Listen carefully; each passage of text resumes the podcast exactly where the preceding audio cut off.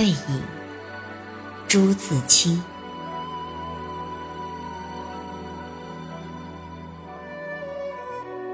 我与父亲不相见已二年余了，我最不能忘记的是他的背影。那年冬天，祖母死了，父亲的差事也交卸了，正是祸不单行的日子。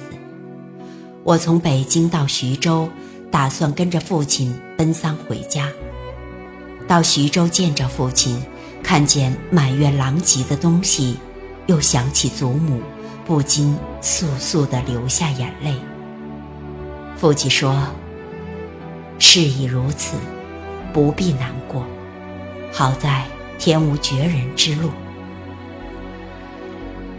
回家变卖点子，父亲还了亏空，又借钱办了丧事。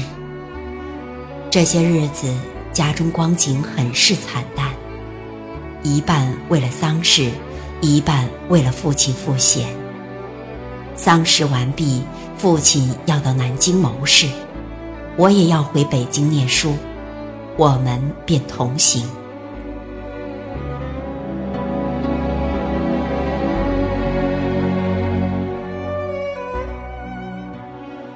到南京时，有朋友约去游逛，勾留了一日，第二日上午便需渡江到浦口。下午上车北去。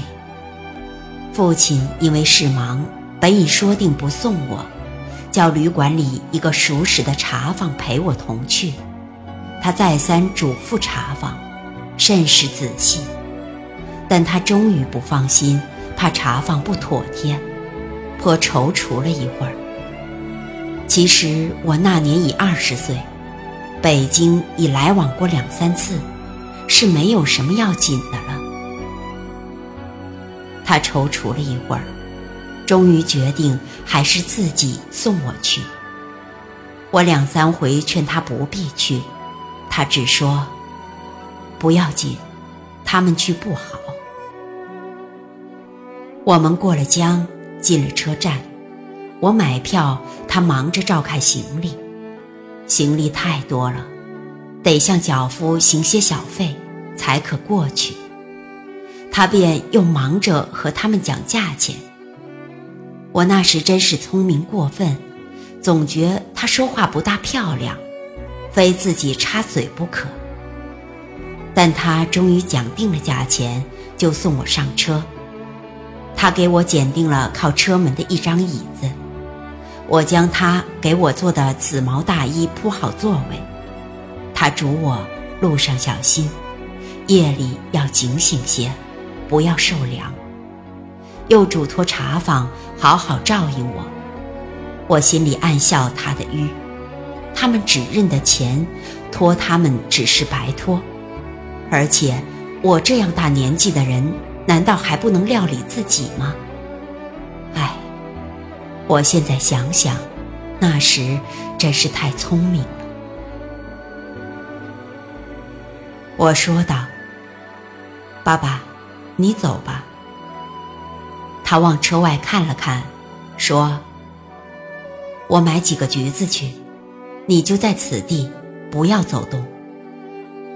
我看那边月台的栅栏外有几个卖东西的等着顾客，走到那边月台需穿过铁道，需跳下去又爬上去。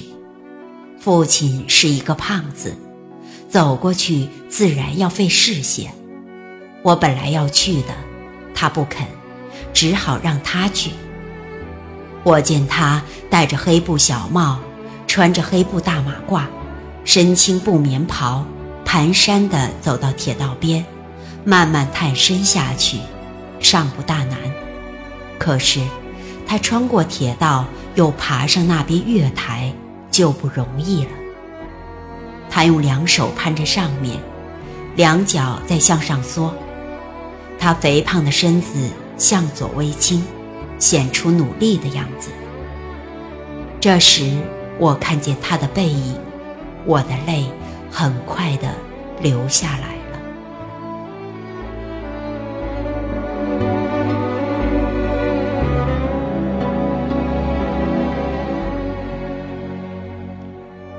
过铁道时，他先将橘子散放在地上，自己慢慢爬下，再抱起橘子走。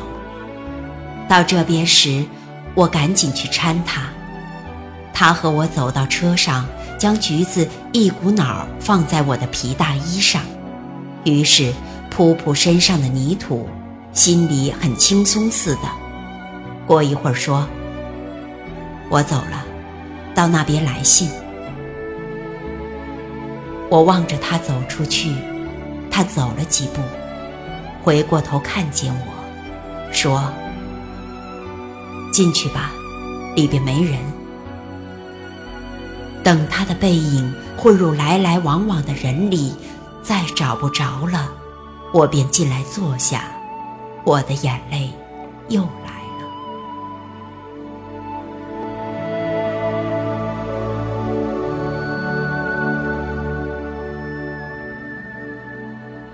近几年来，父亲和我都是东奔西走，家中光景是一日不如一日。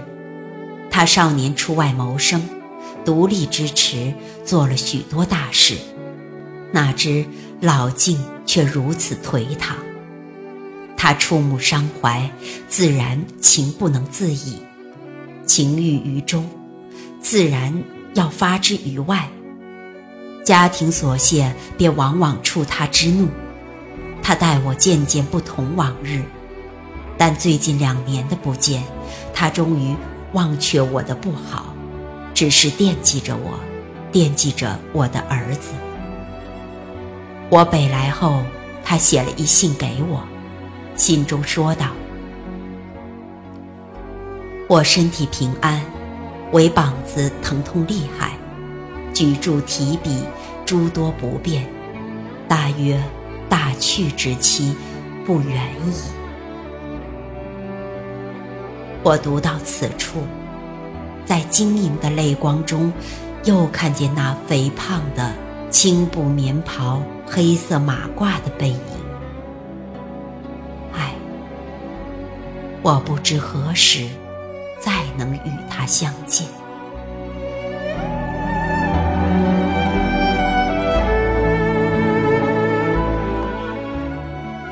背影写于一九二五年，发表于《是年的文学》第二百期上。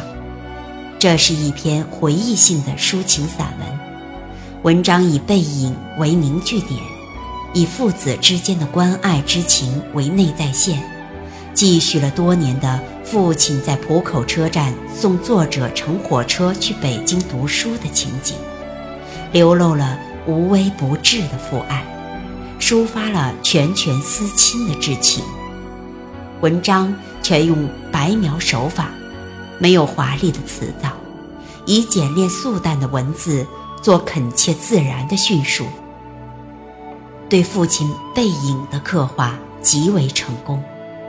文章仅一千余字，但父子之情却写得真挚、缜密、深沉、曲折动人。背影发表后，几乎轰动了整个社会，尤其在中下层知识分子中产生了强烈共鸣。文章不但具有强烈的感染力，而且其创作风格对于表现亲情为题材的中国现当代散文作品影响很大，遂使该文成为传世名篇。那是我小时候。常坐在父亲肩头，父亲是儿那登天的梯，父亲是那拉车的牛，忘不了粗茶淡饭将我养大，忘不了一声长叹半壶老酒。等我长大后，山里孩子往外走，想儿时一封家书，千里写叮嘱，盼儿归一代门檐，满天数星斗。